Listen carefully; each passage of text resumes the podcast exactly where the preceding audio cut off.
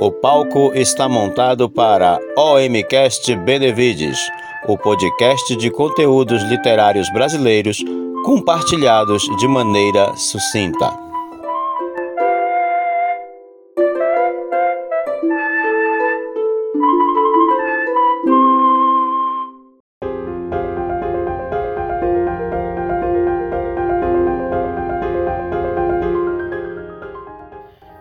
Saudações literárias! Eu sou a professora Eliane Araújo e quem está em evidência hoje é o nosso querido Machado de Assis e sua obra clássica Dom Casmurro.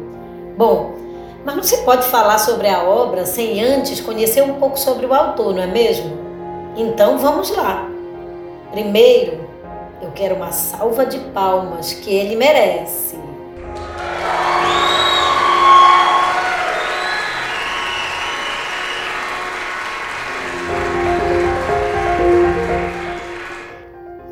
Joaquim Maria Machado de Assis nasceu no Rio de Janeiro em 1839. Menino negro, pobre, epilético, era neto de escravos alforriados. Ainda na infância e adolescência, ele perdeu pai, mãe e irmã. Que triste, não é? Tinha apenas 16 aninhos quando iniciou sua vida literária, com o poema Ela, no jornal Marmota Fluminense. A partir daí, escreveu para o Diário do Rio de Janeiro, a Semana Ilustrada e outros. Aos 30 anos, casou-se com Carolina Augusta Xavier de Novaes, que inclusive foi revisora de seus textos. Ele ocupou alguns cargos como funcionário público, foi romancista, cronista, poeta e teatrólogo. Também foi um dos fundadores e primeiro, repito, foi o primeiro presidente da ABL, Academia Brasileira de Letras, em 1896 seus romances e contos eram recheados de uma aguda ironia e um certo pessimismo em relação à existência. Também, com a vida que ele teve, hein?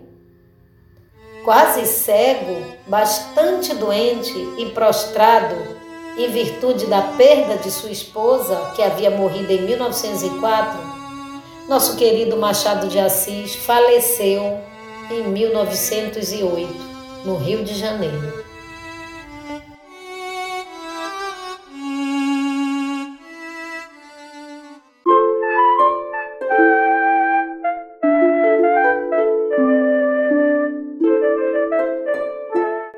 Folheando mais uma página do seu OMCast Benevides.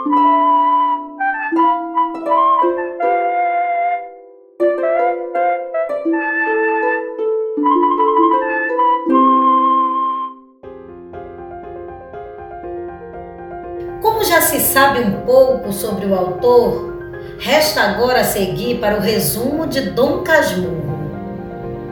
É importante dizer que é o próprio Bentinho quem narra sua vida. Sim, o mesmo apelidado de Dom Casmurro por um rapaz de seu bairro.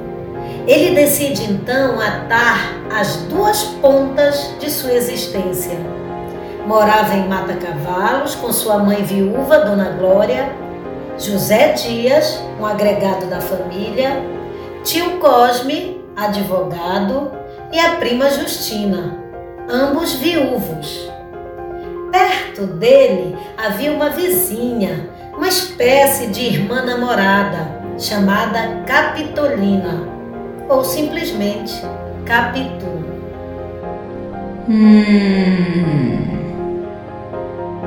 De Bentinho havia feito uma promessa em que ele deveria ir para um seminário e se tornar padre. E foi o que aconteceu.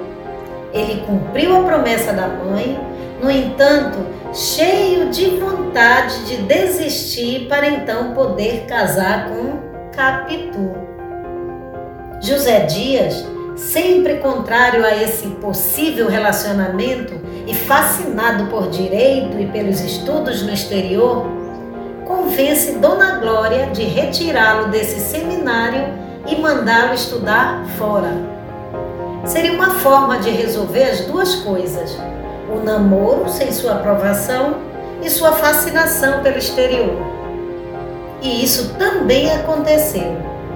Só que, ao retornar, a relação se consolida e os dois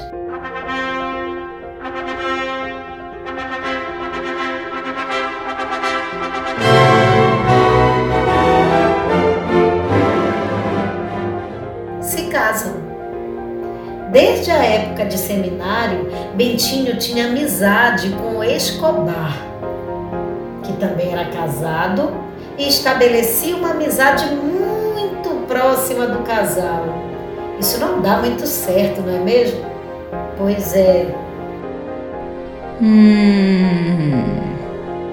Capitu engravida.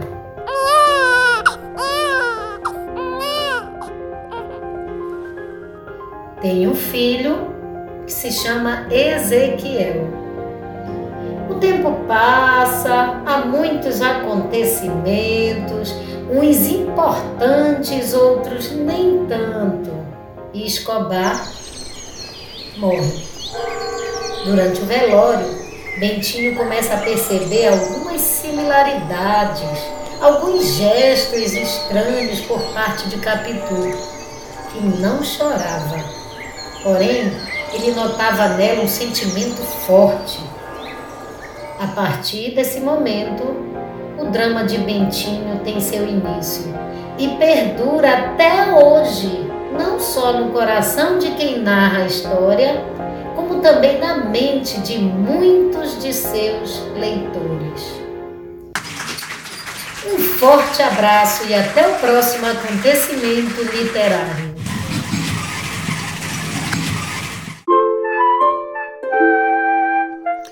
Fecham-se agora as cortinas do OMcast Benevides, o podcast de conteúdos literários brasileiros compartilhados de maneira sucinta.